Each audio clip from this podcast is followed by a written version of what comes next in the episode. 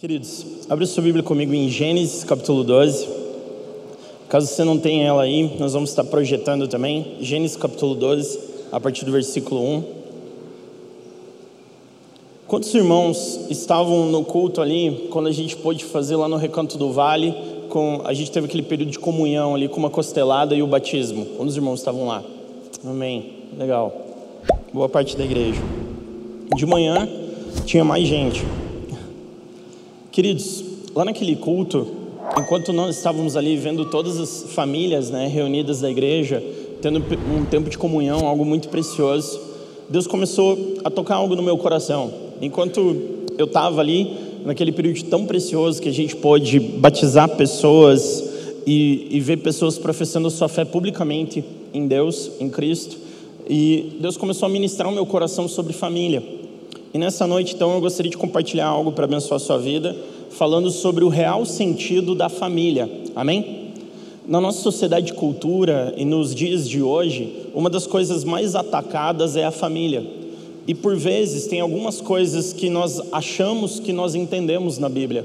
E isso muitas vezes é o caminho mais perigoso das nossas vidas, porque por vezes nós, na verdade, distorcemos algo, por vezes nós pegamos passagens bíblicas ou coisas que Deus falou e nós interpretamos de acordo com os nossos desejos, e isso é um caminho muito perigoso, porque nós então começamos a nos afastar daquilo que é a vontade de Deus, e nós começamos então a distorcer, e quando algo é a aparência da verdade, aquilo vira uma boa mentira. E muitas vezes uma mentira bem contada é uma mentira que prende pessoas por muito tempo, é uma mentira que infelizmente leva muitas pessoas a se perder. E quando nós falamos sobre o real sentido da família, quando nós falamos sobre família, todos nós às vezes achamos, não, a gente sabe como funciona a família numa Bíblia, na Bíblia. Nós, nós realmente acreditamos por vezes que nós reconhecemos aquilo que a Bíblia ensina sobre família mas a verdade é que a nossa sociedade, ou até mesmo os nossos frutos e a maneira como vivemos, não representa isso. E você pode deixar aí a tua Bíblia parada em Gênesis 12, mas eu quero ler uma passagem de Romanos, onde a Bíblia relaciona conhecimento e família. Queridos, família é um projeto de Deus, amém? Família é algo que Deus estabeleceu, família é algo que surgiu na vontade de Deus. E pela Bíblia, família é um lugar onde nós reconhecemos a vontade de Deus, família é o lugar onde nós reconhecemos a nossa identidade, família é um lugar de autoridade, família é um lugar de fé e família é um lugar de transformação. A Bíblia ensina todas essas coisas, que a, o lugar da família é o lugar do conhecimento da vontade de Deus. Só que muitas pessoas não conhecem a Deus e não conhecem a vontade dele e pela falta de conhecimento de Deus, pessoas se afastam daquilo que é a verdade dele. Então eu só vou ler uma passagem aqui que está em Romanos, né? você pode ficar com a tua Bíblia em Gênesis capítulo 12, mas eu quero ler aqui essa passagem que é Romanos capítulo 1, a partir do versículo 28, que a Bíblia diz assim: Além do mais, visto que desprezaram o conhecimento de Deus. Então a Bíblia está falando sobre pessoas que elas abandonaram o conhecimento de Deus, elas abandonaram a vontade de Deus. E a Bíblia diz: Ele os entregou a uma disposição mental reprovável. Então a Bíblia está falando aqui nessa passagem de Romanos sobre pessoas que abandonaram o conhecimento de Deus. E porque essas pessoas abandonaram o conhecimento de Deus, elas têm então uma disposição mental. Então veja que o problema está na mente. Amém? Veja que o problema que nós temos com relação à família é um problema na mente. Porque quando a Bíblia fala que pela renovação da nossa mente, no livro de Romanos, pelo, pela transformação da nossa mente, nós vamos experimentar qual é a boa, perfeita e agradável vontade de. Então veja que o problema de uma pessoa não conhecer a vontade de Deus é porque a mente dela não é renovada. E uma pessoa que tem problema na sua mente, uma pessoa que tem um, uma disposição mental reprovada pela Bíblia, é uma pessoa que não tem o conhecimento a respeito de família. Porque daí lá no versículo 31, a Bíblia vai falar que essa pessoa que abandonou o conhecimento de Deus, ela é, versículo 31, insensata, desleal, sem amor pela família. Sem amor pela família. Isso aqui, querido, é o espírito do anticristo. Isso acontece nos nossos dias de uma maneira muito clara e nunca foi, eu acho que, tão descarada na história. O quanto existem pessoas com uma disposição mental reprovada pelo conhecimento de Deus que hoje combatem a família, que fazem questão de destruir isso que é o projeto original de Deus, isso que é o conhecimento de Deus. E a Bíblia fala então que essas pessoas que são sem amor pela família, elas não têm o conhecimento de Deus. Mas o que, que significa conhecer Deus? O que significa ter o conhecimento de Deus para entender qual é o plano de Deus para a família. Né? E nós já vamos ler aqui em Gênesis capítulo 12, mas quando nós falamos sobre família, nós estamos falando num lugar onde se cumpre a vontade de Deus. Só que por muitas vezes, queridos, nós achamos que nós conhecemos a vontade de Deus para as nossas vidas. Só que por vezes nós ainda, na verdade, queremos seguir os nossos próprios caminhos. Nós queremos viver para nós mesmos. Só que a vida em família, aquilo que é a vontade de Deus para a família, ela começa matando o indivíduo para que nós possamos viver em família, para que nós possamos conhecer qual é a vontade de Deus, a vontade de Deus, ela gera morte para o nosso eu. Sabia disso? Quando a Bíblia fala sobre família, a Bíblia está falando sobre um conjunto de pessoas, a Bíblia está falando sobre nós, não sobre a exaltação do eu. A exaltação do eu é, tudo, é totalmente contrário ao princípio da família. Porque conceitos, quer ver, queridos? coisas que nós encontramos na família. Nós reconhecemos a vontade de Deus, no conhecimento da vontade de Deus, você encontra a sua identidade.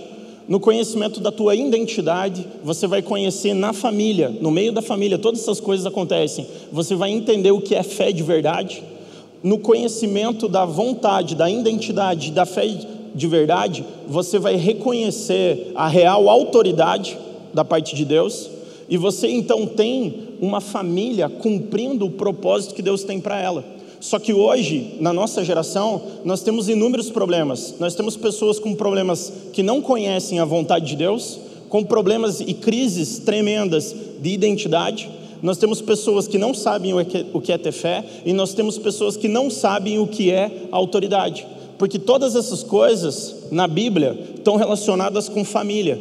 São coisas que nós é, que nós comunicamos uns aos outros. Porque a quinta coisa que eu não falei, que nós encontramos no meio da família, é comunhão. Então marque isso. Família é o lugar do conhecimento da vontade de Deus, onde nós reconhecemos a nossa identidade, aonde nesse lugar nós vamos encontrar a verdadeira fé, que não vai nos conduzir a uma vida de autoridade e de comunhão. Isso tudo está no meio da família. E nós não temos, muitas vezes, essas coisas tão presentes na nossa vida, porque nós achamos e nós interpretamos família de acordo com os nossos desejos. Mas família não é isso. Queridos, antes da gente ler o texto sobre família, nós precisamos entender que o conhecimento da vontade de Deus é a coisa primordial para as nossas vidas. E a Bíblia, desde Gênesis, ela disse assim: façamos o homem a nossa imagem e semelhança. Então Deus estabeleceu uma missão para Ele mesmo. Ele falou: Olha, vamos fazer o homem a nossa imagem. Só que o interessante quando nós pegamos Gênesis, a Bíblia fala: E Deus disse: haja luz. E Deus fez o firmamento. E nós vamos vendo todas essas palavras no singular. Mas quando Deus chega para fazer o homem, a Bíblia fala assim: façamos. A Bíblia usa uma palavra no plural. E no hebraico essa palavra é Elohim. Deus Pai, Deus Filho e Deus Espírito Santo. Deus é uma comunidade, é uma família de três pessoas. Amém? Então, quando Deus ele fala, façamos o homem à nossa imagem, a primeira coisa que nós precisamos conhecer, no conhecimento da vontade de Deus, é que Deus é um Deus de famílias, amém? Deus é um Deus que se revela na relação. Deus não é um Deus que exalta o indivíduo. No reino, o eu é crucificado. O eu, ele precisa morrer para que o nós, que é o projeto de Deus, possa caminhar à frente. Amém? Então, nesse, nesse, nessa maneira como Deus está enxergando, muitas vezes nós nos perdemos. Porque nós achamos que Deus, na verdade, Ele deveria cumprir a nossa vontade. Não é isso que a Bíblia ensina. A Bíblia ensina que nós vivemos para realizar aquilo que é o projeto e o propósito de Deus para nós. E o projeto de Deus é nos formar à imagem e semelhança dele. O projeto de Deus é nos convocar para a família dele. A Bíblia fala em Efésios, acho capítulo 3, versículo 14, a Bíblia fala assim: que antes nós éramos estrangeiros, mas agora nós fomos inseridos na família de Deus. Ou seja, Deus tem uma família, queridos, amém? Só que família fala de conexão, família fala sobre comunhão, família fala sobre nós abandonarmos a nossa própria agenda e nós começamos a conhecer aquilo que é a agenda de Deus para nós. E muitas vezes, quando nós vamos falar sobre o conhecimento da vontade de Deus, muitas pessoas, queridos, e isso talvez tenha a ver com a nossa maturidade. Tem uma passagem, João capítulo 8, a partir do versículo 35, onde os fariseus da época, eles começam a discutir com Jesus. Inclusive, eles chegam a, a blasfemar, a falar que Jesus tinha demônio. Eles falam, esse aí tem demônio. Né? E eles viram para Jesus, os fariseus, e eles falam assim: Nós somos filhos de Abraão, e você quem é? E Jesus vira para eles e fala assim: Se vocês entendessem o que é a descendência de Abraão, vocês creriam nas minhas palavras. Vocês falam que eu tenho demônio, mas Jesus fala, mas na verdade vocês são filhos do diabo. É a passagem mais forte para mim da Bíblia, onde Jesus fala isso para um grupo de pessoas. Um grupo de pessoas que deveria representar a igreja da época. Um grupo de pessoas que deveria representar a luz para aqueles que não conheciam a palavra de Deus. Um grupo de pessoas que deveria representar o conhecimento de Deus para aquela geração. Um grupo de pessoas que era tido na época como a igreja. Um grupo de pessoas, queridos, que às vezes nós nos, nos, nos sentimos distantes deles. Mas nós não deveríamos nos sentir assim. Nós deveríamos sempre examinar os nossos corações com muito cuidado, com muito carinho, porque por vezes nós podemos sim estarmos muito próximos da realidade dos fariseus. E Jesus usa as palavras mais duras para mim da Bíblia. Ele fala assim: Olha, vocês são filhos do diabo. E ele adiciona mais uma frase. Ele fala assim: Porque vocês só querem realizar os seus próprios desejos. Ele usa essa expressão. Ou seja, pessoas que usam Deus, usam os mandamentos, a palavra de Deus, e eles distorcem ela para cumprir os seus próprios desejos. Esses são chamados por Cristo filhos do diabo. Está lá em João, no capítulo 8, versículo 35 e seguintes. Queridos, então, o conhecer a vontade de Deus para nós precisa ser algo muito importante, amém? A primeira coisa que nós aprendemos pela palavra de Deus é que se nós queremos viver em família, nós precisamos morrer para nós mesmos. Muito se fala sobre família na nossa sociedade, mas a verdade é que ninguém conhece família como um projeto de Deus. Né? Vamos ler ali então, Gênesis capítulo 12, pode deixar aí, Bia, fazendo um favor, projetado. Gênesis capítulo 12, a partir do versículo 1. Então, nessa passagem aqui, a Bíblia fala que Deus chama Abraão. Aqui o nome dele ainda era Abrão, né? mas depois Deus vai tornar ele Abraão. Abraão significa pai da fé, amém? E nesses textos aqui, nós conseguimos ver a vontade de Deus, amém? Nós conseguimos ver a vontade de Deus, nós conseguimos ver Deus tocando e mudando a identidade de Abraão. Nós conseguimos ver aqui uma palavra de fé, porque Abraão significa pai da fé. Nós conseguimos vendo Deus dando uma autoridade para Abraão, amém? E nós conseguimos ver Deus mudar o foco da comunhão de Abraão. Então, as cinco coisas que eu falei que nós encontramos na família, nós encontramos nesses textos aqui que nós vamos ler.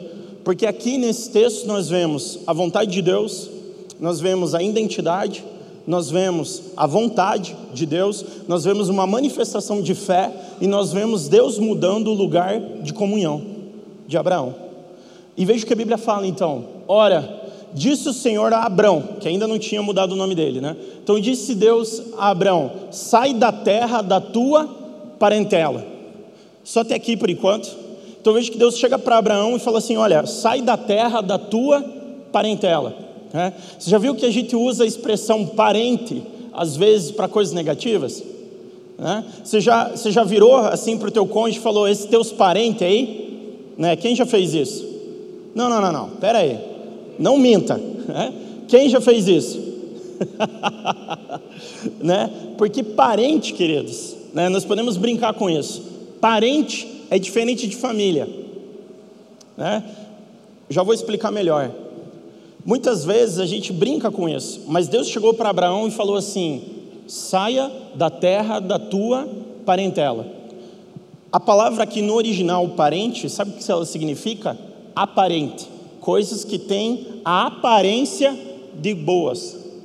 Mas Deus, ele fala assim, que Deus ele nos formou a imagem e semelhança dele. Amém? Então tem momentos que nós precisamos abandonar a aparência de algumas coisas.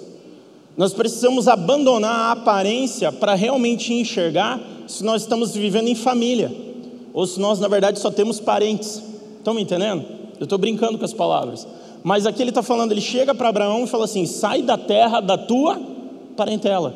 Mas veja que interessante, porque dois não parentes é que formam uma família, numa aliança chamada casamento. Dois que não são parentes eles formam uma família.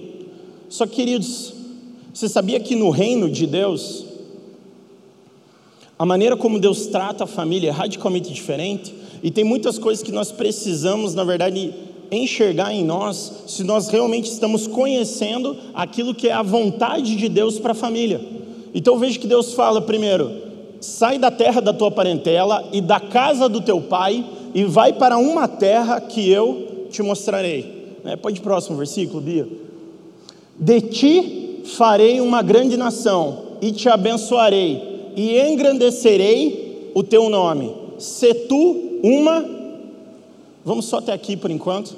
Então veja que a Bíblia está falando assim: olha, Abraão, de você, eu vou fazer algo muito especial, eu vou fazer algo grandioso ele está falando: de ti eu farei uma grande nação, e eu vou te abençoar, e eu vou engrandecer o teu nome. Só que veja que ele fala algo diferente aqui. Ele fala: se tu uma bênção. Lembra que quando Jesus ele virou para os fariseus em João no capítulo 8, ele falou assim: vocês só querem cumprir com os seus próprios desejos. Queridos, Jesus ele é bom, amém? Jesus ele faz milagres, ele traz provisão, ele cura, ele restaura, porque ele é bom. O Senhor é assim. Só que muitas vezes nós achamos que nós vamos viver a vontade de Deus perseguindo bênçãos. E isso é verdade num primeiro momento. Só que se nós queremos amadurecer na nossa fé, e sabe o que é o interessante? É que Jesus, lá em João, no capítulo 8, dá uma, ele dá uma resposta para os fariseus que ele fala assim: o escravo, o escravo, ele não pertence à família. Então ele chama eles de filhos do diabo e faz referência a que eles são escravos, porque eles perseguem os seus próprios desejos, porque o escravo, ele trabalha por recompensa. Muitos de nós, porque nós não conhecemos a vontade de Deus, porque nós não temos relacionamento com Deus, nós não entendemos o que é família.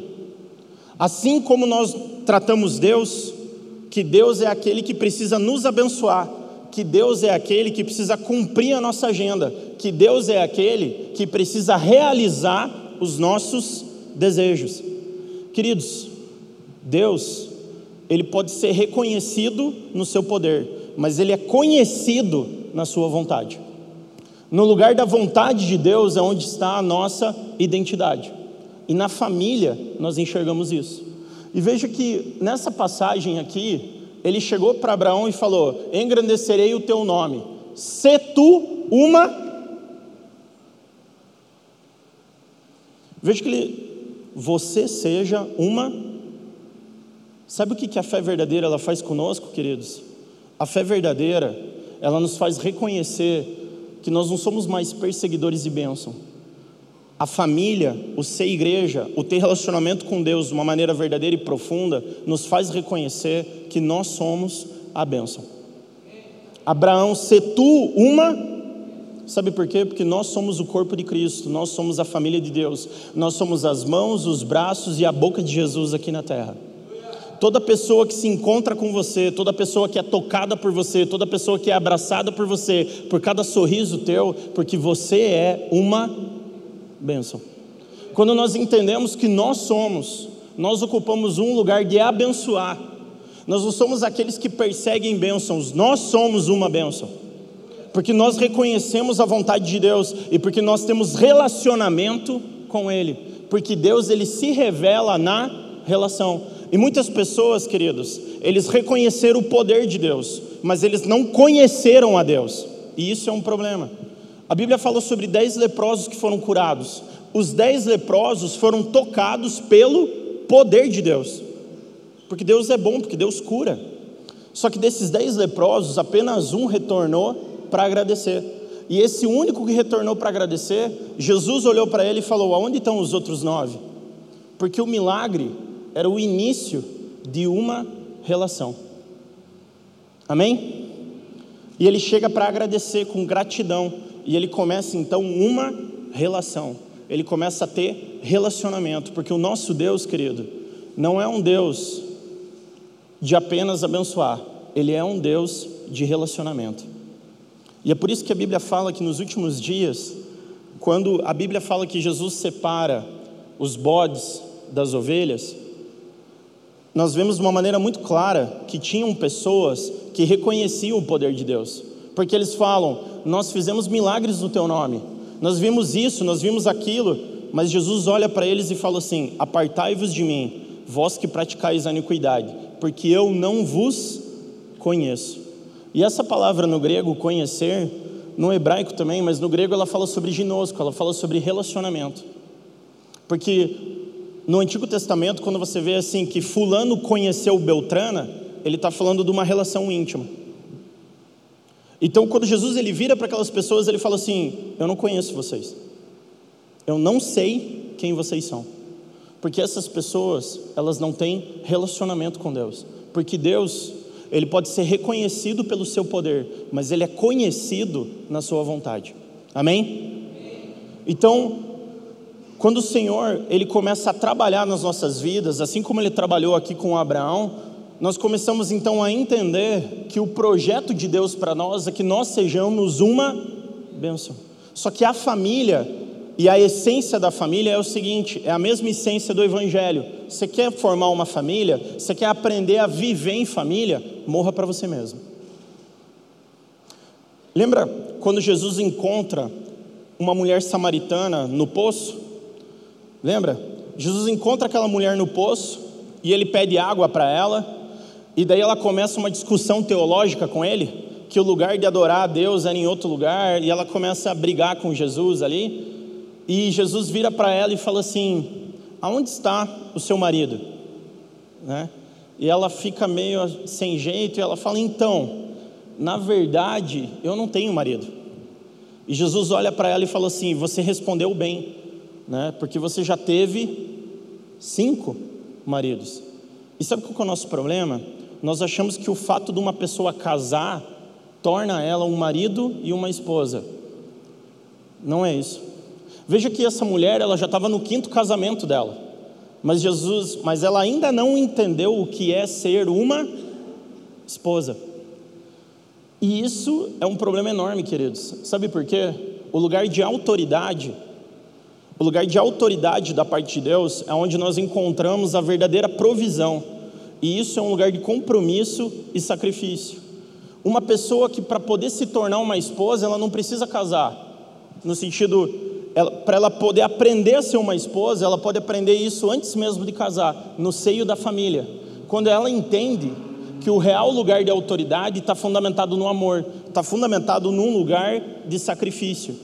Quer ver? Vamos pela Bíblia. Veja que a Bíblia fala assim: maridos, amai as vossas esposas, assim como Cristo amou a igreja, dispostos a dar a sua própria. Então a primeira coisa, se você não consegue morrer para você mesmo, se o teu eu é o centro da tua vida, não case. Amém? Não tem como você viver em família. Você não entendeu o que é família você não entendeu qual é o projeto de Deus ainda, o teu entendimento e a tua vida ela está na exaltação do indivíduo, ela está na exaltação do eu. E na exaltação do eu, nós não chegamos em lugar nenhum como família, porque o projeto do reino é matar o eu, para que o nós possa prevalecer, amém? Porque Deus ele não tem compromisso com o indivíduo, ele tem compromisso com nós. Deus ele se revela na relação. Então, muitas vezes o que nós precisamos ensinar para pessoas que querem casar, assim como essa mulher que mesmo que ela já estava no quinto casamento, ela ainda não tinha entendido o que significa ser esposa, é que assim, você não vai casar para ser feliz. Isso não é bíblico. Você vai casar porque você ama tanto alguém que você posicionou a tua alegria em fazer a outra pessoa feliz. Amém? Família é isso. Família é um lugar onde nós aprendemos a negar o nosso eu. Família é um lugar onde nós reconhecemos que nós precisamos ser uma bênção, onde nós nos doamos por amor uns aos outros. E a família da fé também representa isso, a igreja, a família de Deus. Vamos continuar lendo o texto? Então aqui ele está falando: ó, abençoarei os que te abençoarem, e amaldiçoarei os que te amaldiçoarem. Então veja que a Bíblia, de uma maneira muito clara, ela está falando: olha, quem entender esse princípio, essa aliança sobre família, essa aliança, ou, ela, ou essa pessoa é abençoada por isso, porque ela reconhece o conhecimento disso, ou ela é amaldiçoada, porque ela tem uma disposição mental reprovável contra isso, contra a família. E todos aqueles que são contra a família, eles são pela exaltação do eu. A gente já vai entrar mais. Veja que a Bíblia fala: em ti serão benditas todos os indivíduos. É isso que está ali? Em ti serão benditas todos os indivíduos. Em ti serão benditas todas as famílias. Em ti serão benditas todas as famílias da terra. Amém? Deus tem um projeto para a família. Deus tem um projeto para a tua família, para a minha família. Deus tem um projeto para a nossa família como igreja. Deus, desde aqui, Gênesis, em Abraão, ele estabelece um projeto para abençoar a família. E para que nós possamos viver em família, nós precisamos morrer para nós mesmos. Para que nós possamos viver em família, nós precisamos conhecer qual é a vontade de Deus. Porque no lugar da, de reconhecer a vontade de Deus, nós vamos entender aonde está a nossa identidade.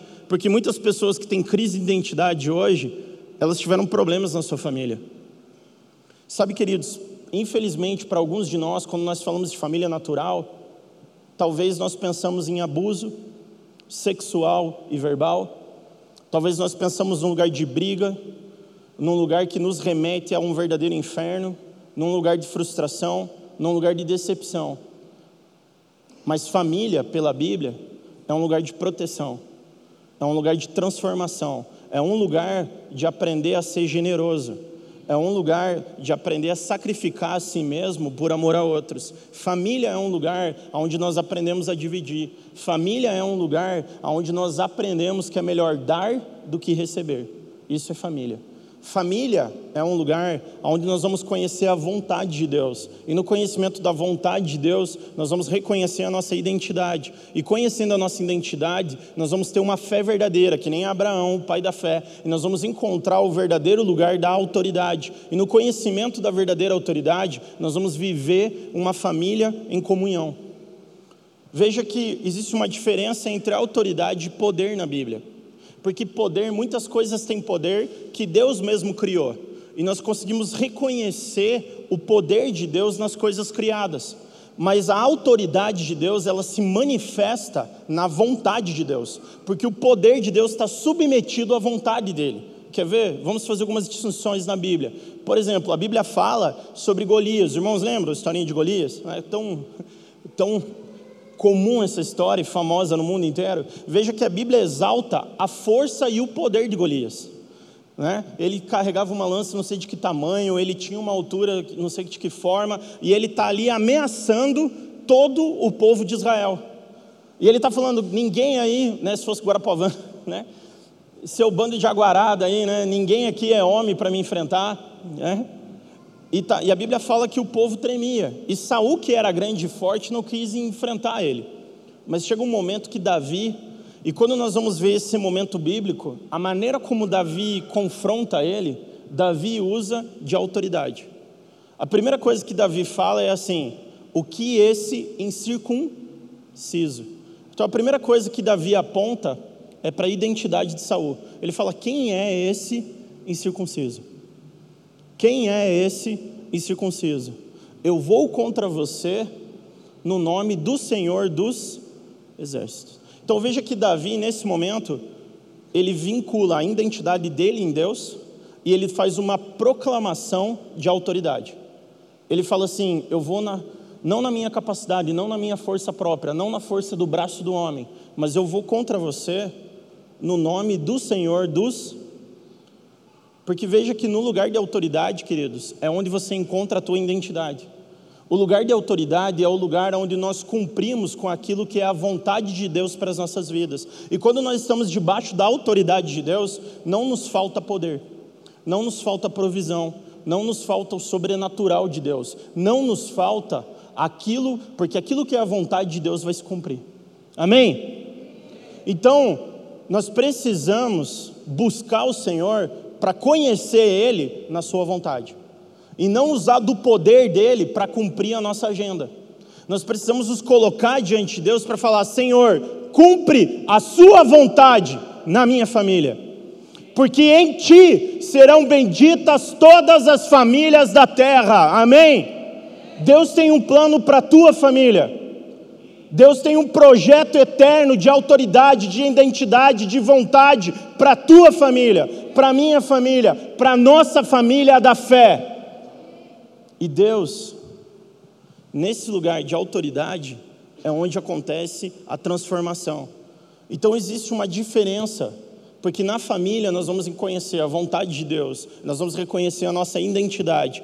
No reconhecimento da nossa identidade, nós vamos ter uma fé verdadeira que vai produzir uma autoridade, que vai nos dirigir para a comunhão. Então a fé verdadeira é uma fé não de um perseguidor de bênçãos. A fé verdadeira ela nos faz reconhecer a nossa natureza e propósito, aonde a fé verdadeira nós entendemos que nós somos uma bênção para as outras pessoas. A fé verdadeira ela nos conduz para um lugar onde nós vamos querer mais dar do que receber, porque nós sabemos que nós temos todas as coisas em Cristo Jesus. A fé verdadeira ela nos leva para um lugar de generosidade, porque nós reconhecemos que nós temos tudo aquilo que precisamos em Cristo. Nós não somos perseguidores e bênção, nós somos a bênção para esse mundo. Por isso que Deus vira para Abraão e fala: Se tu uma bênção. Você é a bênção, Abraão. Em ti serão benditas todas as famílias da terra. Abraão, o pai da fé. Existe uma fé que ela vem de um lugar da vontade de Deus. Existe uma fé fundamentada numa verdadeira autoridade. Existe uma fé que nos conduz para um lugar de comunhão. A palavra comunhão vem de comungar. A palavra comunhão significa comunicar. Quando a Bíblia diz que nós somos batizados no Espírito Santo, quando a Bíblia fala que nós somos transformados. Né, a Kate estava no culto aqui de manhã, minha filha, e agora a gente teve o batismo, né? E eu estou fazendo uns estudos com ela. A Kate tem uma Bíblia de mangá. Coisa de Kate. É. E a gente estava estudando essa Bíblia dela do mangá. E ela virou para mim assim e falou: Pai, eu não sou batizada em nada. Né? Eu falei, mas como assim, minha filha? Não, você não me deixou, né? porque a gente está conversando ainda sobre isso lá em casa. Você não me deixou batizar nas águas, que é o batismo de João Batista. Eu até me assustei com ela, que ela entendia isso. E você não me deixou, eu ainda também não fui batizada com fogo, Pai, no Espírito Santo. Então eu estou muito para trás. assim. Eu falei, filho, beleza, mas assim, Vamos aqui olhar qual é o propósito disso. Você já parou para pensar, filha, o que significa esses dois batismos? E para minha filha de sete anos, eu já tento mostrar para ela que ela precisa conhecer a vontade de Deus. Então deixa eu te falar, filha, o batismo nas águas, ele representa, é uma profissão de fé pública, onde nós dizemos que nós morremos para esse mundo, que nós morremos para um mundo de pecado, e o pecado ele exalta o homem. O pecado ele exalta o eu o pecado ele exalta o indivíduo, a vontade do indivíduo sobre a de Deus. Então, o batismo nas águas, ele representa, filha, que nós nascemos para uma nova vida, que você tem uma nova família, que é a família de Deus. O batismo com fogo, minha filha, ele fala sobre o Espírito Santo, que vai derramar dons para você, mas esses dons não é para você usar para você mesma, esses dons é para você ser uma bênção para os outros, porque esses dons é para a edificação da igreja. Queridos, o conceito verdadeiro de amor na Bíblia, Sabe, quando a Bíblia fala assim, bom, antes de falar sobre amor, deixa eu terminar o texto. Abenço, fica, por favor, pode voltar no outro versículo, Bia. Abençoarei os que te abençoarem, amaldiçoarei os que te amaldiçoarem. Em ti serão benditas todas as famílias da terra. Pode ir para o próximo versículo. Partiu, pois, Abraão como lhe ordenou o Senhor, e Ló foi com ele. Tinha Abraão 75 anos quando saiu de Arã. Né? E lá aí, eu vou pular para a gente ganhar um pouco de tempo aqui, mas lá em Gênesis capítulo 17, quando Abraão já está com 90 e tantos anos, né? então 20 e poucos anos depois, Deus começa a renovar, porque Abraão começa a sofrer pelo cumprimento dessa promessa. E você pode projetar, por favor, Salmo capítulo 68, versículo 5, Bia. Queridos, a igreja, a família da fé, é um lugar. Essa passagem sobre Deus fala muito sobre o coração do nosso Pai. Veja que extraordinário isso. Que Deus ele é pai dos órfãos e juiz das viúvas. Deus é pai dos órfãos e juiz das viúvas. Em sua santa morada.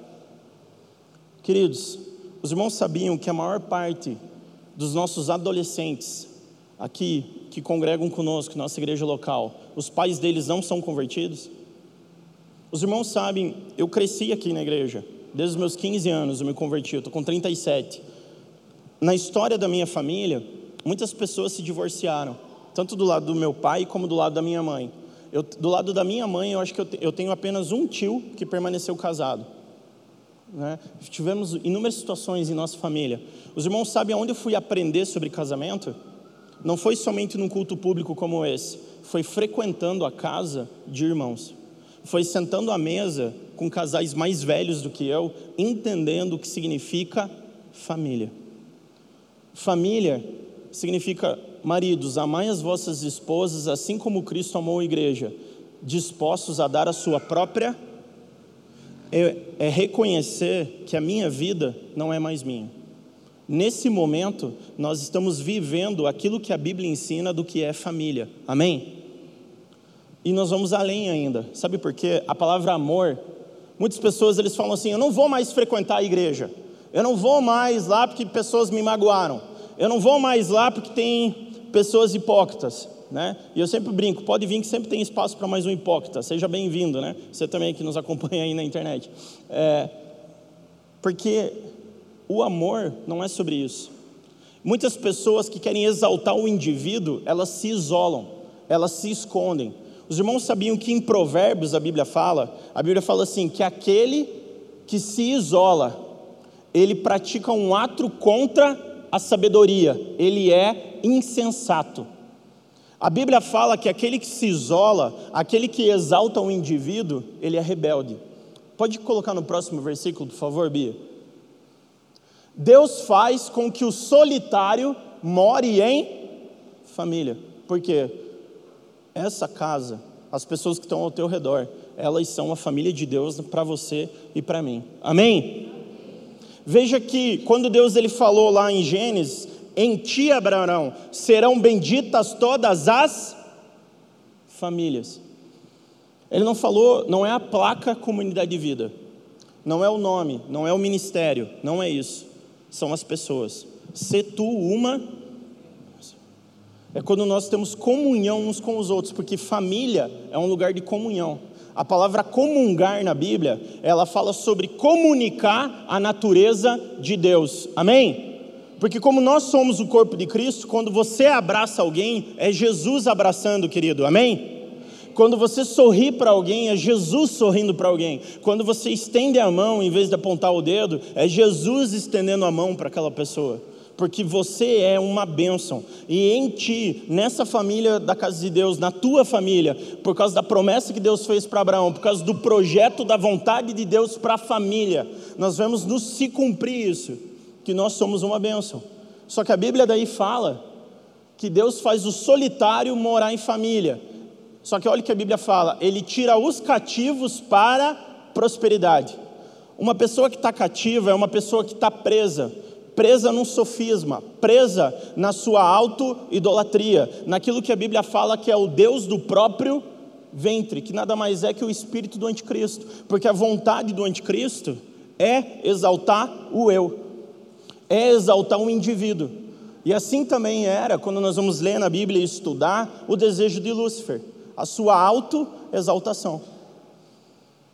Só que nós prestamos glória a Deus, amém? já não sou eu mais quem? O eu precisa morrer, querido. O eu precisa morrer. Se o eu não morre, não existe família. Não tem como nenhuma família funcionar. Isso aqui não é uma reunião de eus, não é uma reunião de indivíduos. Isso aqui é uma assembleia solene, aquilo que a Bíblia chama no grego de eclesia. Isso aqui é uma reunião da família de Deus. Porque juntos nós vamos realizar coisas que sozinhos nós nunca conseguiríamos fazer. Então, quando a Bíblia está colocando esse princípio aqui, a Bíblia está falando: olha, que existe uma pessoa que ela é cativa e ela precisa vir para a prosperidade. E esse cativeiro é o cativeiro do indivíduo. E ele continua e fala assim: só os rebeldes habitam em terra estéril. Então ele está falando: olha, que Deus ele faz a, o solitário viver em família. Sabe, queridos, muitas coisas nós vamos aprender com a família da fé. Existe um poder na nossa comunhão. E quando a gente estava lá, né, servindo as costelas, e agora vou, vou usar um linguajar bem guarapavano, tá bom? E a gente estava lá servindo várias pessoas e já tinha pessoas que a gente já tinha servido uma porção, acho que para a maior parte das pessoas, a gente estava tentando chegar nas outras que ainda não tinham sido servidas, mas já tinha gente já querendo comer de novo, né? tinha recebido duas costelas, normal, sobrou costela, queridos, amém? Teve gente que levou embora, teve gente que comeu três vezes, só que acontece que é o seguinte: naquele momento o objetivo não é a costela, a costela é só a desculpa, amém? E daí tinha um jovenzinho ali, né? Eu amo ele. Falou, pastor, eu sei que você ainda está servindo, que teve gente que ainda não foi servida, mas eu estou com muita fome, dá para trazer a segunda rodada? Né? E eu, com muito amor, falei assim, querido, expressão guarapuavana, tá bom? A gente deu risada junto, então não receba isso como um tom ofensivo, porque não foi ofensivo para ele. Eu falei, olha só, a gente não está aqui para encher o bucho, nós estamos aqui para ter comunhão.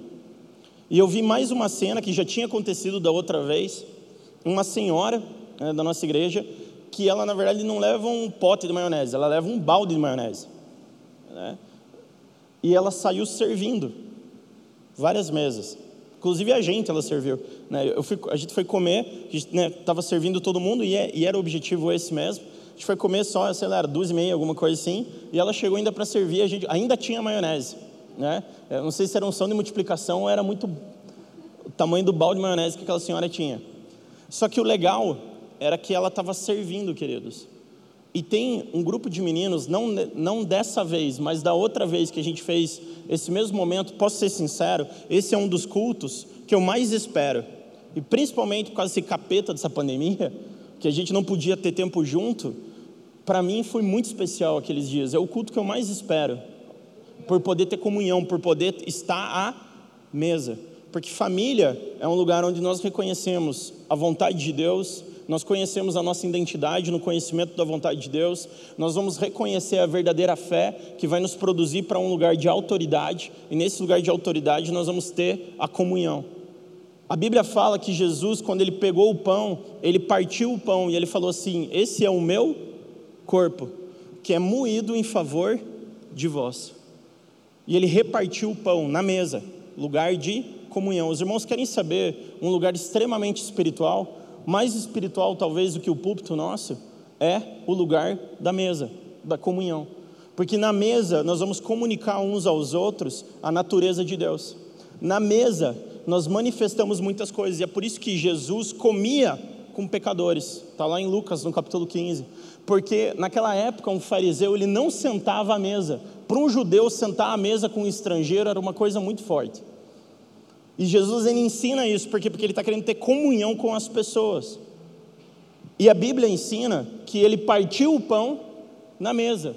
E ele falou: "E tomem o vinho, que é o meu sangue, que é derramado em favor de vós". E é por isso que nós fazemos a ceia, queridos. Amém? Porque a ceia fala sobre um lugar de comunhão. E ele fala: "Fazei isso em memória de mim". Então, o que, que representa Cristo? O que, que nos traz à memória o sacrifício de Jesus? A comunhão da família de Deus, amém? Nesse lugar nós vemos a vontade, a identidade nossa, a autoridade, a fé verdadeira, e nesse lugar de comunhão. Começa na mesa e também termina na mesa, naquilo que a Bíblia fala que são as bodas do cordeiro. Porque o lugar das bodas do cordeiro, então começa na mesa e termina na mesa. Porque mesa é o lugar onde os filhos se sentam para comungar, para comunicar a natureza de Deus. Porque aonde três estiverem reunidos ou mais, ali eu, não aonde o indivíduo está reunido. Porque não tem como você se reunir com você mesmo. Porque Deus é um Deus de relação, Deus é um Deus de comunhão. É na comunhão que nós encontramos a nossa identidade. É na relação que o conhecimento da vontade de Deus aparece. E nessa relação se manifesta a verdadeira fé, fundamentada na autoridade de Deus. E nesse lugar de comunhão é onde todas as famílias da terra vão ser benditas por se relacionarem com a família de Deus.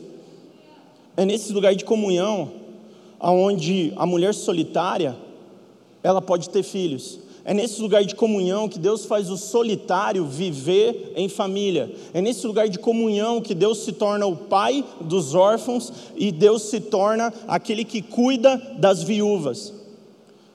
Sabe, queridos, esse tempo agora eu estava atendendo uma jovem, ela chegou assim: Pastor, eu preciso casar.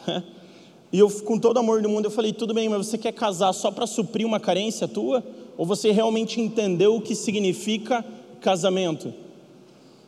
E algumas pessoas falam: não, mas eu não quero mais ir na igreja, eu me feri com tal pessoa. Mas será que você reconhece qual é o conceito de amor na Bíblia? Porque Deus, Ele é o amor, amém? Então veja o que a Bíblia fala. 1 Coríntios capítulo 13 e versículo 1 e seguintes. Antes dele ir para os próximos versículos, ele fala assim: mesmo que eu, eu tenha toda a ciência do mundo, mesmo que eu tenha o maior conhecimento sobre a ciência, mesmo que eu seja um grande profeta, mesmo que eu use todos os dons, mesmo que eu tenha muitos bens, a Bíblia fala: se eu não tiver amor, eu não tenho nada. E daí ele vai para o versículo 4, onde ele começa a colocar as características do amor. E ele fala: o amor é paciente. Quem aqui, meus irmãos, você reconhece que você precisa ter mais paciência? Sabe aonde que a gente produz paciência? Vivendo em família. Você quer ser treinado em paciência? Venha na igreja. Você quer ser treinado em paciência? Tenha comunhão com os seus irmãos. Sabe por quê? Não, mas eu não quero porque eu estou amargurado. Sabe por que nós somos amargurados? Que lá em Hebreus capítulo 12 a Bíblia fala que a amargura nos priva da graça de Deus, é porque nós nos deixamos ser amargurados. Sabe por que nós estamos irritados? Porque nós nos deixamos ser irritados. Porque a amargura é o seguinte: você amava alguém, você tinha uma expectativa naquela pessoa, e essa pessoa, o que ela fez? Ela te frustrou. E agora você está amargurado e você está o quê? Preso. E nessa amargura que te priva da graça de Deus, você vai para um lugar que a Bíblia fala de isolamento. E esse lugar é um lugar de esterilidade.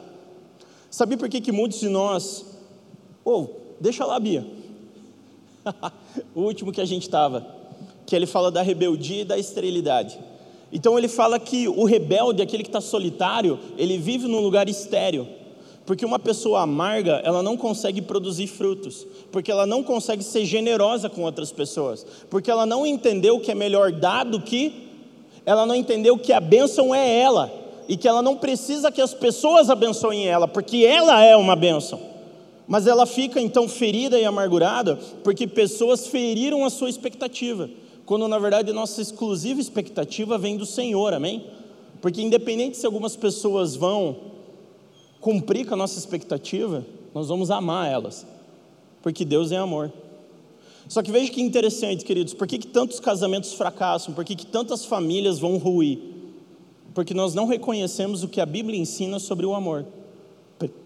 Primeira coisa, hoje cedo eu brinquei com isso, porque a Vivi, minha esposa, estava aqui, mas assim, a Vivi não casou com o quarto membro da Trindade. Então, eu nunca vou conseguir amar a minha esposa de uma maneira que ela precisa amar, porque não é o meu amor de uma maneira natural, produzida, humana, que vai suprir a vida da minha esposa. Graças a Deus que ela tem Jesus, porque dela me aguenta. Só que não é somente isso. O amor que eu amo ela não é produzido de maneira natural. Porque no conhecimento da vontade de Deus, nós reconhecemos o que é família. E na família nós conhecemos a vontade, a nossa identidade, o lugar de fé, o lugar da verdadeira autoridade e o lugar de comunhão. E a Bíblia ensina, Romanos capítulo 5, versículo 6, que o amor de Deus é derramado sobre os nossos corações mediante o agir sobrenatural do Espírito Santo. Ou seja, esse amor, ele não pode ser produzido de maneira natural.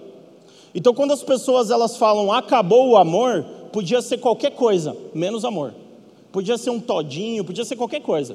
Podia ser algum sentimento equivocado, mas não é amor. Porque continuando 1 Coríntios capítulo 13, versículo 4, o amor é paciente. O amor nunca acaba. Tudo sofre, tudo suporta, tudo crê. O amor nunca acaba, ele não se exaspera ele não procura o seu próprio interesse.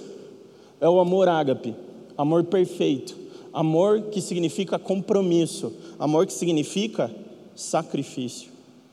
Então, o que nós deveríamos falar é que acabou o compromisso, não o amor. Acabou a vontade de sacrificar. Aí nós vamos ser verdadeiros. Por quê? Porque eu queria usar do casamento e da família para realizar os meus próprios desejos.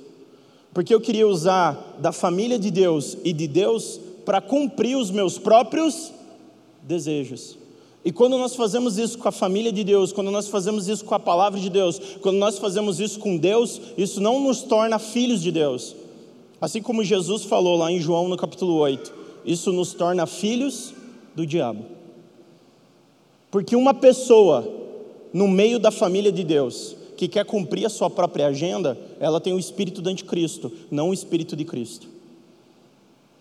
Porque o espírito de Cristo vai nos levar para um lugar de sacrifício por amor, aonde nós nos doamos, aonde nós entendemos que é melhor dar do que onde nós entendemos que nós não somos perseguidores de bênçãos, porque nós somos a bênção. Assim como Deus falou para Abraão: "Se tu uma bênção". Então nós não podemos transformar as coisas de Deus na nossa agenda. Nós precisamos conhecer a vontade de Deus. Queria chamar já o ministério de louvor. E é nesse lugar da manifestação do conhecimento da vontade de Deus na família onde nós somos transformados.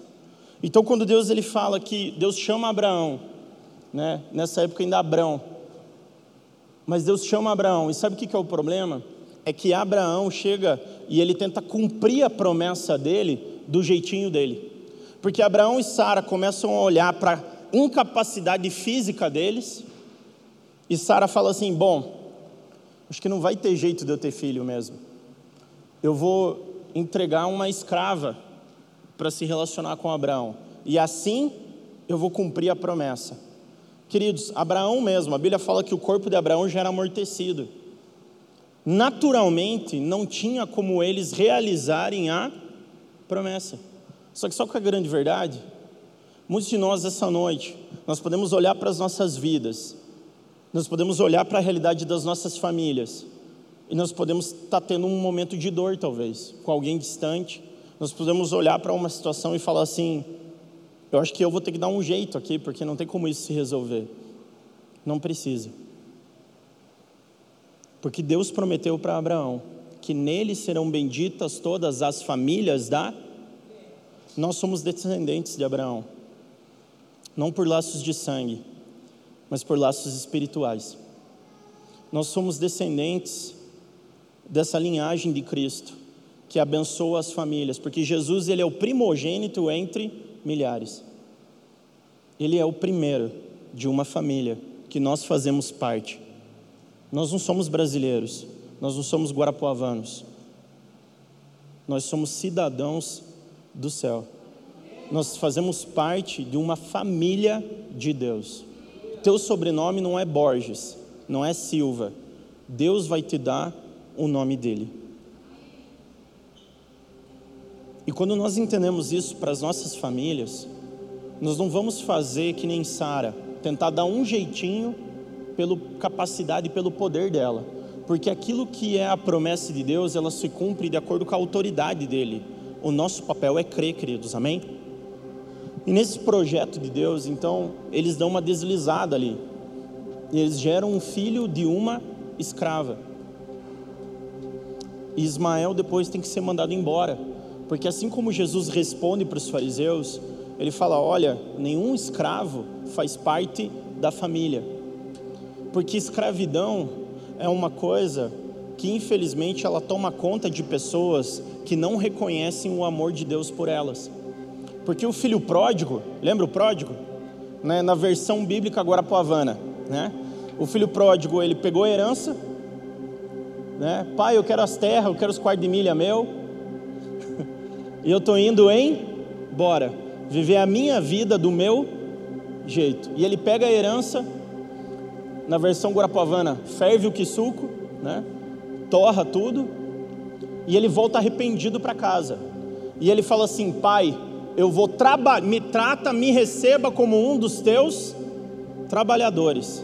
Ou seja, eu vou trabalhar para ter recompensa. Que nem em Prude a gente ia falar tudo errado. Está tudo errado. Não é isso. É o reconhecimento do amor de Deus, que você é uma bênção, que você faz parte da família de Deus. Você não é escravo, você é filho. E aqui, na casa do Senhor, na família de Deus, Deus ele é o pai de órfãos. Então, se você talvez não teve um pai natural presente, Deus Pai é o teu pai. Se você talvez não entendeu valores de casamento, tem pessoas aqui que podem sentar com você e te ensinar sobre casamento. A família aqui é um lugar onde nós vamos aprender a ser maridos, a sermos esposas, a um lugar onde nós vamos aprender a ser filhos, a um lugar onde nós vamos aprender a ter comunhão. E na família de Deus é onde nós encontramos esse lugar do conhecimento da vontade de Deus, onde nós reconhecemos a nossa identidade. E no reconhecimento da nossa identidade, assim como Abraão, o pai da fé, nós vamos ter uma fé que é verdadeira, não uma fé fingida, uma fé verdadeira que tem uma real autoridade. E com essa real autoridade, nós vamos manifestar esse lugar da verdadeira comunhão. Porque é na comunhão onde existe transformação. Porque comungar, comunhão significa comunicar algo. Por isso que a Bíblia ensina que quando nós nos cercamos de pessoas que não têm os mesmos valores do que nós, quando nós começamos a comungar, quando nós começamos a receber a natureza de coisas erradas nas nossas vidas, nós começamos a nos perder. Porque comunhão é algo tão espiritual quanto orar e ler a Bíblia. De quem você se cerca, de quem você tem comunhão, isso te influencia. Comunhão é tão espiritual quanto orar e ler a Bíblia. Comunhão significa aprender uns com os outros, significa mutuamente nós nos abençoarmos, significa vivermos como família. E quando eu falo de família, quando nós pensamos na igreja, nós não pensamos na placa ou no nosso nome, na denominação, nós pensamos uns nos outros, nas pessoas. E família fala sobre a profundidade de relacionamento com o que nós temos uns com os outros. Quando eu olho para minha filha que tem sete anos, eu já falei isso aqui. Eu, né, além de ser pastor, eu trabalho com outras coisas. E sabe, queridos, eu tenho propostas para ir morar fora e trabalhar nos Estados Unidos. Eu já tive mais de uma vez nesse ano, inclusive. Mas sabe por que, que isso não mexe comigo em nenhum momento? Porque eu tenho nesse o que eu sinto da parte de Deus, uma maneira abrindo meu coração para você aqui essa noite, que eu quero que minha filha cresça aqui. Eu, eu sinto que eu quero simplesmente, de uma maneira assim muito simples, dividir, compartilhar a minha vida com vocês. Vocês são a minha família. Não a placa, as pessoas. Não a nossa denominação. Porque de uma maneira muito simples e singela, nesse lugar da família de Deus, nesse lugar eu entendo, onde eu encontro a vontade de Deus para minha vida, na minha igreja local, nesse lugar eu encontro a minha identidade, nesse lugar eu encontro a autoridade de Deus baseada numa fé verdadeira, nesse lugar é onde eu quero viver a minha comunhão com vocês e da minha família, é onde eu quero que minha filha cresça, é onde eu quero envelhecer, é onde eu quero ver meus netos, é onde eu quero que as nossas famílias possam ser essas famílias benditas para abençoar outras famílias.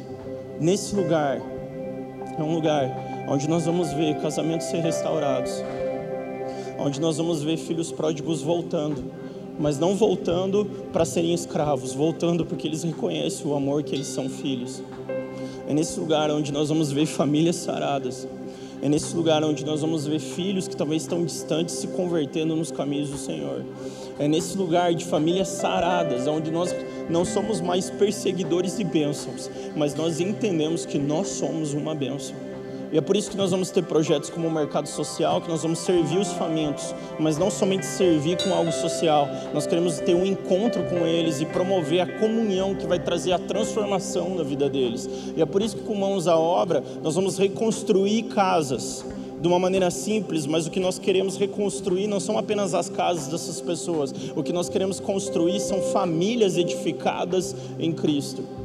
E nesse lugar da família de Deus é um lugar onde nós vamos ver milagres, é onde nós vamos ver transformação, porque nesse lugar nós decidimos não viver mais como indivíduos, mas nós decidimos viver como nós.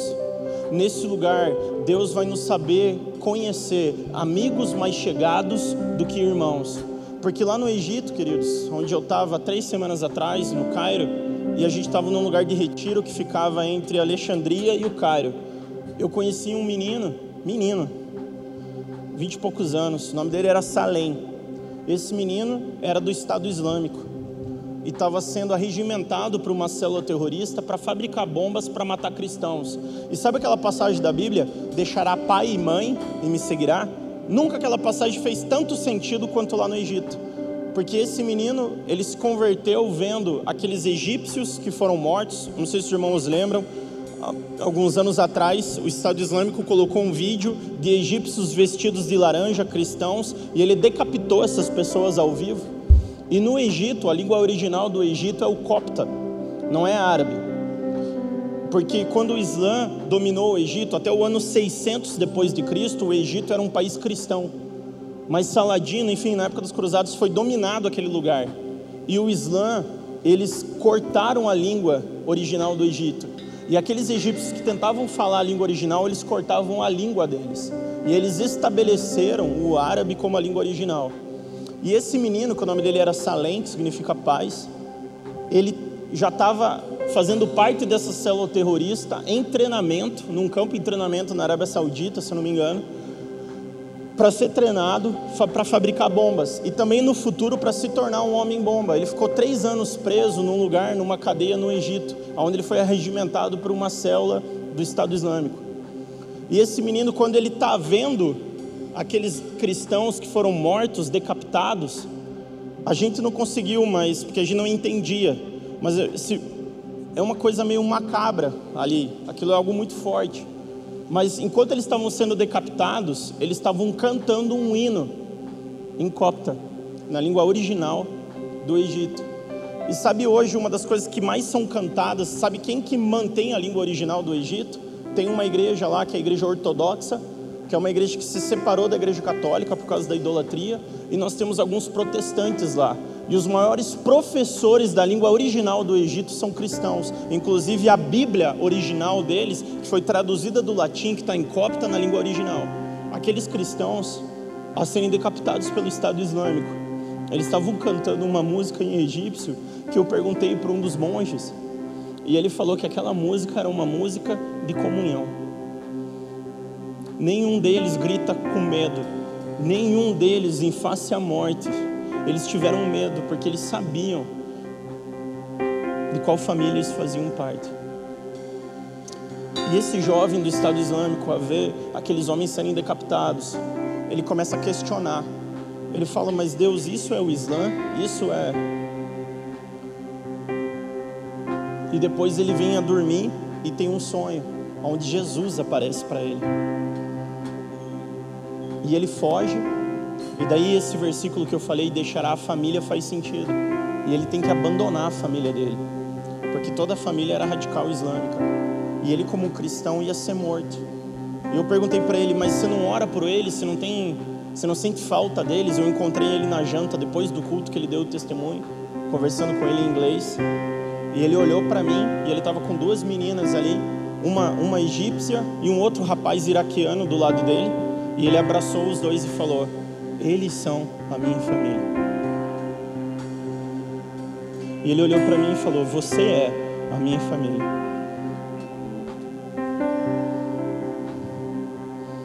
Nós somos a família de Deus. Nós somos a bênção para essa terra. Porque assim como Deus prometeu a Abraão, pai da fé, em ti todas as famílias da terra serão benditas. Nessa noite, enquanto nós oramos, enquanto o louvor ministra, nós vamos orar para que nós possamos conhecer qual é a vontade de Deus para a família. Porque no conhecimento da vontade de Deus, nós vamos reconhecer a nossa identidade. No reconhecimento da nossa identidade, nós vamos manifestar a nossa fé com uma verdadeira autoridade que nos conduz para um lugar de comunhão. Porque isso significa ser a família de Deus. Esse Deus que age por toda a terra. Esse Deus, queridos, que te separou para ser uma bênção. E Ele tem uma promessa para você. E Abraão, então, e Sara, eles erram ao tentar fazer algo do seu jeitinho, né? Tentando com a sua capacidade, dando a escrava. Mas Deus faz Sara engravidar.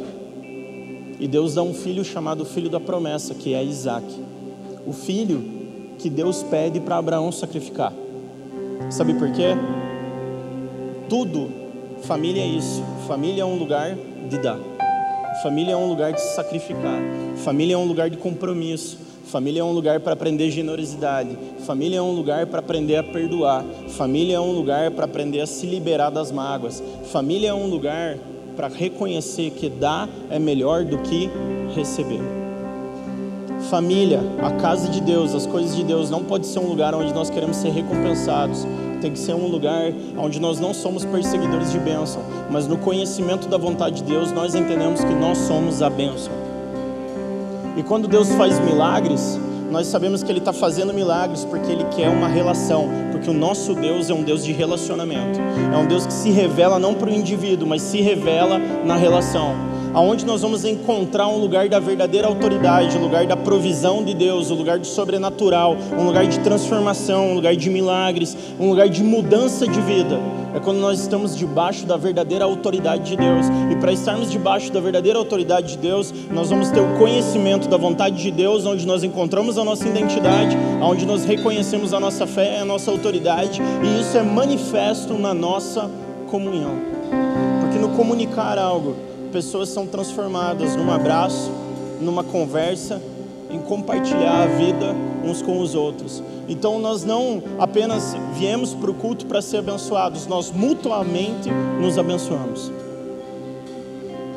Nas nossas reuniões. Você pode se colocar em pé? Enquanto o louvor ministra nessa noite, eu queria convidar você a, se você está com os seus familiares ou não, né? como são as pessoas que você está em casa, então você já pode pegar na mão delas, não tem problema. Mas independente, a tua família da fé está aqui. Eu queria convidar você a fechar os teus olhos nesse momento, nós vamos orar. E enquanto o louvor ministra, nós vamos orar por esse lugar de renovação da nossa mente.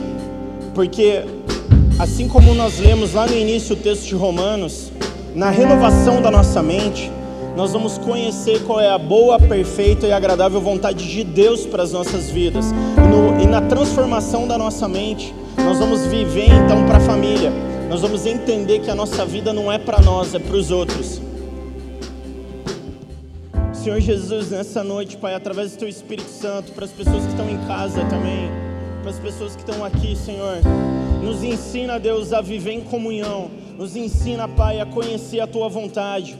Eu oro, Pai, na autoridade que é o nome de Jesus, a tua palavra foi pregada nessa noite. E a tua palavra é apta como uma espada de dois gumes, apta a discernir os desígnios, os propósitos dos nossos corações. E que a tua palavra, que nunca volta vazia, possa transformar o nosso interior. E na transformação do nosso interior, renovar a nossa mente. E na renovação da nossa mente que nós possamos conhecer qual é a boa, perfeita e agradável vontade do Senhor para as nossas vidas, e no conhecimento da tua vontade, nós encontramos o lugar da nossa identidade, que a nossa identidade ela se revela na relação, a nossa identidade se revela na nossa família, na família de Deus, na igreja, em reconhecer o teu propósito, e no reconhecimento do teu propósito, nós vamos manifestar uma fé verdadeira e essa fé verdadeira que flui, Deus, da tua autoridade. E nessa autoridade nós queremos entrar, Pai, no lugar sobrenatural dos teus milagres. E no lugar sobrenatural dos teus milagres, nós oramos, Pai, sobre cada família.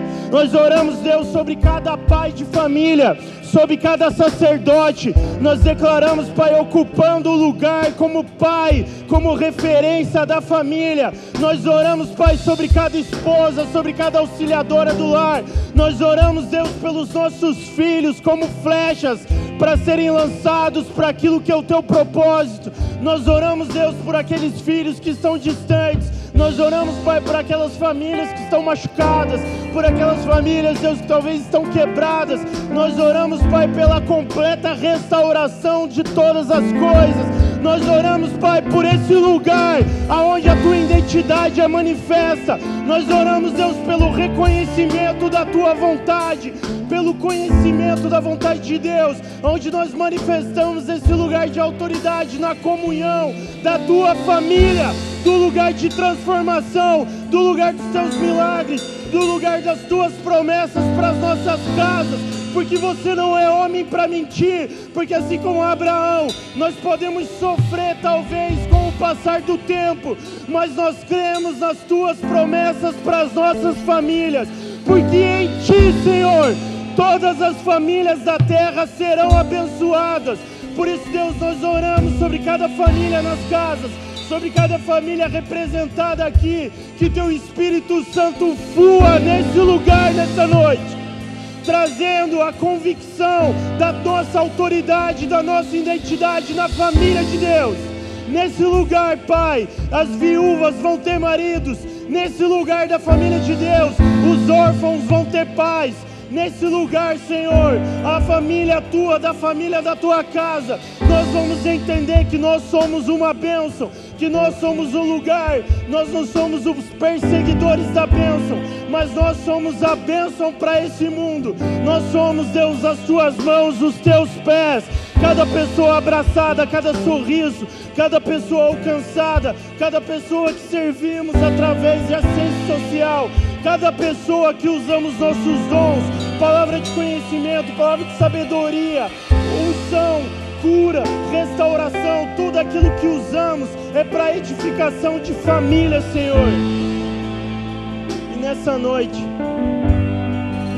começa a alinhar corações, Pai, com aquilo que é a tua vontade. Começa, Deus, a trazer pessoas, Pai, ao entendimento dos teus propósitos. E começa a nos conduzir, Senhor, como a tua grande família.